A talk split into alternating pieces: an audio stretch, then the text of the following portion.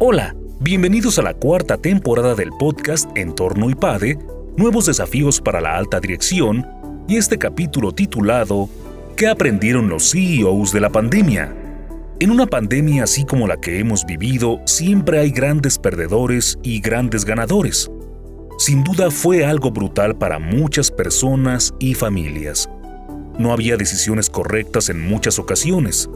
Todo fue un camino incierto Ahora tenemos que ver qué aprendimos sobre todo esto, cómo lo podemos convertir en el beneficio de muchas personas. En esta ocasión, Laura Cruz, CEO de Mastercard México, Alberto Moreno, CEO de Línea 7 y socio mayoritario de Tuto Brands, David Buenfil, CEO de Scandia Latinoamérica, y José Carlos Azcárraga, CEO de Grupo Posadas, reflexionan sobre la pandemia a poco más de dos años de su inicio.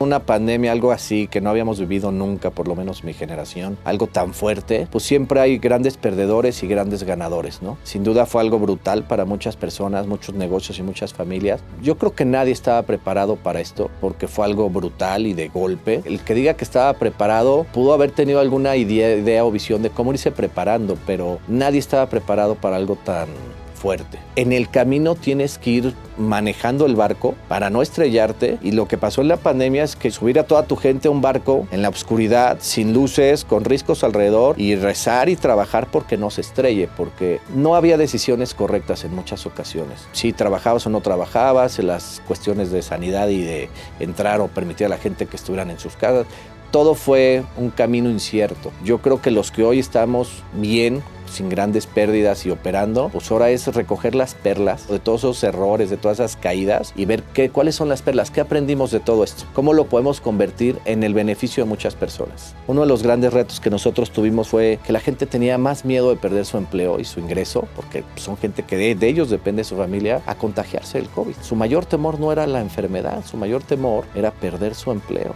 Entonces, como director te pone en una situación muy, muy difícil. Sin duda era algo que a nadie nos había tocado. A pesar de que hemos vivido crisis financieras, devaluaciones, esta sí fue algo donde no sabías ni qué ibas a hacer y recuerdo perfecto que el mensaje de que no se puede ir a las oficinas era así como una una locura, o sea, era, era un tema impensable. Hace un año no hubiera podido tener así, nos vemos en un lugar corbateados, ¿no? Los dos como, como camisa polo, ¿no? Y es un tema, a lo mejor dirás, medio absurdo de, flexibilidad, pero es este tema de tolerancia, de de repente adaptarte más al momento y a lo que hay. Me acuerdo al principio de la pandemia, Laura se ponía muy nerviosa estar en una conferencia y que alguien se oyera un background noise o se oyera el camión que pasa o el perro que ladra. Pues estamos en una reunión, ¿no? Hay que estar concentrados. Y ahora te das cuenta que como que, mm, pues no, tienes que tener cierta tolerancia a entender el momento que están viviendo todo el mundo, apoyar el momento que están viendo. Eso ha sido un cambio, por lo menos en mi persona radical hoy ya oigo un niño llorando, de repente veo un bebé aquí en la cámara, de repente oigo al perro ladrar y ya uno, ¿no? Uno, fluye, pues uno, uno ha aprendido a ser mucho más flexible, a ser mucho más tolerante, a ser, yo creo que mucho más empático con la circunstancia del de enfrente. Y eso ha sido bien interesante. Lo que pasó, y por lo menos en nuestra industria, pero creo que es bastante común en muchas otras, las tendencias que ya venían en camino se aceleraron. Igual posiblemente lo que iba a tardar unos cinco años en realizarse, se aceleró y en seis meses lo tuvimos que hacer. Algo obvio es que también creció mucho más aceleradamente de lo que esperábamos el comercio electrónico y todo lo que tiene que ver con uso de redes sociales. Claramente, pues yo creo que todos vivimos estar tanto tiempo en casa, posiblemente nos hizo utilizar ciertas herramientas que igual no utilizábamos. Había mucha gente que le gustaba la tecnología y comprar a través del website, pero había mucha gente que nunca la había utilizado y que lo tuvo que utilizar ahorita que estuvo en su casa cuidándose. Entonces, claramente lo que nosotros empezamos a ver, la tendencia es que cada vez la gente utilice más ese tipo de canales y cosa la cual pues nosotros fue parte de lo que nos preparamos durante este año estar listos para poder reaccionar en eso. Creo que el estar atento a lo que pasa a tu alrededor y tratar de visualizar dónde puedes tú dar un brinco o avanzar para no quedarte o atorarte, creo que fue uno de los primeros pasos que dimos. Y siendo un país emergente como es México y que muchas veces las cosas vienen con una demora de tiempo, pudimos este, visualizar que nuestro ramo, por ejemplo, iba a haber escasez de productos. Entonces fue cubrirnos y cubrirnos con inventarios y hacer negociaciones más fuertes con los proveedores, adquirir más personal, más área de bodega, pero fue un volado, por así decirlo. Era lo que creíamos que iba a pasar, pero no había ninguna certeza de que realmente fuera a pasar. Hoy por hoy te puedo decir que la apuesta fue la correcta. Contratamos mucha gente, crecimos como empresa, el e-commerce explotó. Te puedo decir que después de tener días de poner 30, 40 pedidos al día, había días de 700, 800 pedidos. Entonces, ¿quién se prepara para eso? Pues nadie. ¿Por qué creció el e-commerce? Porque nunca nos habían encerrado al ser humano. Y hoy nos pusieron a prueba de cómo reaccionamos y los que se prepararon o tomaron las riendas para atreverse a meterse al e-commerce encontraron que hay otras opciones a las que antes no se tenían en su negocio o no eran la visión que tenía su empresa pues creo que fue un empujón muy fuerte para muchos a salir adelante y a otros para arriesgar y probar. Toda esa gente que se quedó sin empleo o que hicieron sus recortes, pues es gente brillante, es gente que tiene que mantener a sus familias. No se puede cruzar de brazos a decir, me quedé sin empleo. Si ya estamos en un mundo muy globalizado, donde el comercio es por todos lados, tenemos que salir y levantar la mano y la cabeza y decir, aquí hay y podemos. El primer nivel, la toma de decisión. Este tema de decisión siento que se han acortado muchísimo. Las empresas, tus clientes, tus proveedores, tus socios demandan una toma de decisión mucho más ágil y mucho más rápida. Por lo tanto, y siempre nos decían en el IPADE, ¿cuáles son los cinco o seis elementos que tienes que tener para la toma de decisión? Y vámonos. Y si antes tenías 10, pues ahora encuentra los cinco que te hacen el make or break y avanza. Otra vez, la agilidad en la toma de decisiones ha sido algo que Laura ha tenido que cambiar. Y para ello, el equipo, y deja poner no tanto que hayamos hecho cambios en el equipo, si los hemos hecho y hemos hecho varios, pero lo que le demandas a tu equipo es muy distinto. Me parece que siempre hemos tratado de trabajar este tema de equipos multifuncionales y proyectos más integrados, y, pero Laura dirigiendo ahora más cerca en la pandemia sí ha exigido mucho más interacción y mucho más responsabilidad, deja poner compartida sin perder el foco de quién tiene que hacer a qué, pero este, ¿no? este tema de júntense tres y ahora le vayan y de una vez de entrada quiero ver a ventas, a marketing y a producto aliados en la decisión y ya no lo vamos a hacer waterfall. Me parece que ha sido la forma de dirigir el empoderamiento al equipo, los requisitos que le pides a tu equipo. Lo que hicimos es llegar a un momento de mucha aceptación y en ese momento de aceptación comenzar a hacer un listado de las cosas bajo las cuales tenemos control y las cosas bajo las que no tenemos control. Evidentemente, sí teníamos control sobre decidir cómo alguien podría trabajar desde su casa. Sí teníamos control en cómo nos comunicábamos con los clientes.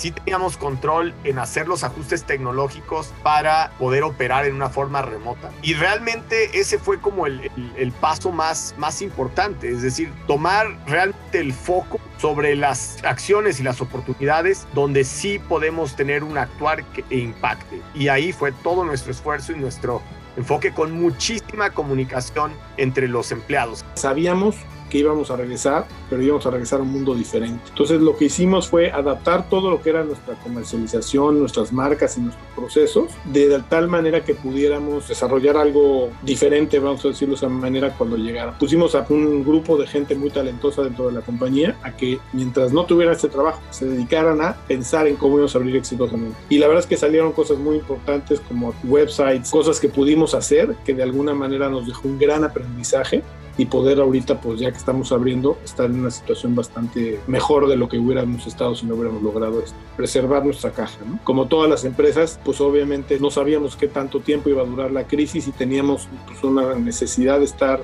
invirtiendo nuestro dinero, nuestra caja de la compañía, en seguir operando y por lo tanto queríamos dedicarlo a que lo maximizáramos de tal manera que pudiéramos seguir operando como lo hicimos, perfectamente bien y que todos los hoteles estuvieran perfectamente bien atendidos, mantenidos, etcétera, para poder terminar esta crisis. ¿no? Eso fue básicamente lo que nos dedicamos a hacer y la verdad pues creo que fue un buen plan.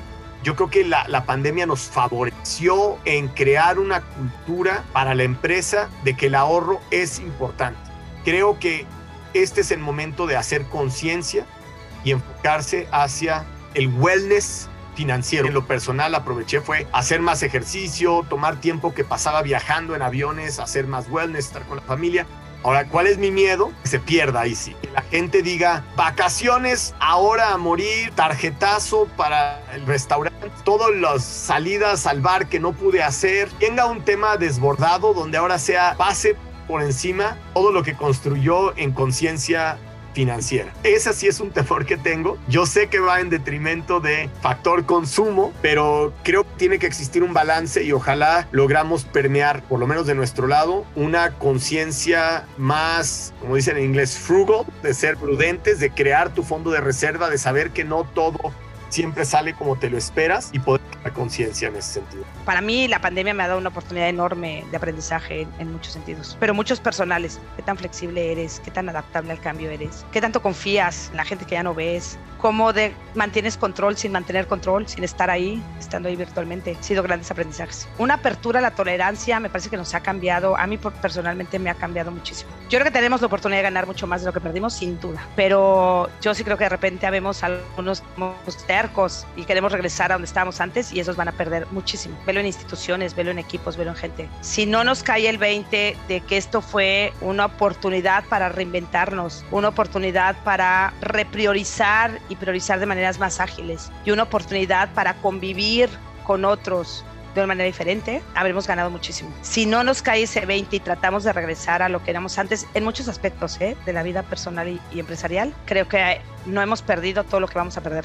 Una de las grandes lecciones que aprendí fue de una señora de 70 años que se puso a vender micas y me dijo, ¿sabes qué? En situaciones como esta, que donde medio México está llorando, alguien tiene que vender pañuelos. Entonces hay que vender muchos pañuelos y es la actitud de algunas gentes ante las adversidades, nosotros le llamamos la longanimidad, que es la capacidad de responder ante las grandes adversidades. Yo lo que creo que debemos de hacer es salir y demostrar de qué estamos hechos y trabajar y esforzarnos y empujar a nuestros hijos a una vida porque lo único que no vamos a recuperar nunca es el tiempo. El tiempo no para. El tiempo sigue y el que se movió, como dice esta señora, el que vendió pañuelos, la libró y el otro se quedó chillando. Pero si tú como empresario te quedas chillando, ¿Cuánta gente depende de ti, de tus malas decisiones o tu inactividad a salir adelante y a tomar riesgos? Yo creo que la gran decepción fue ver a mucha gente no haciendo nada, por miedo, por precaución, por cuidar su patrimonio. Y es donde creo que todos tenemos que buscar dentro de nosotros esa fortaleza para enfrentar estas situaciones. Tenemos que convertirnos en mejores seres humanos.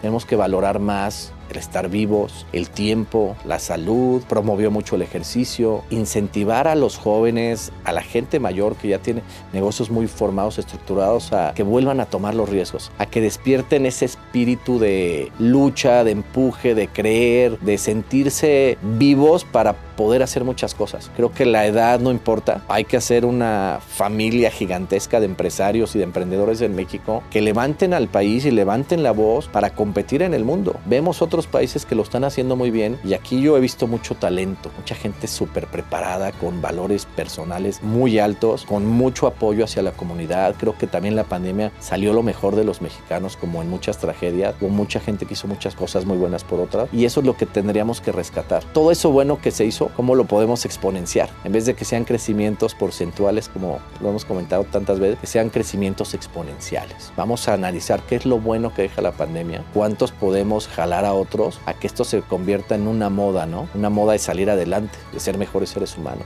de creer en nuestro país, no de ver cómo nos salimos de él, ¿no?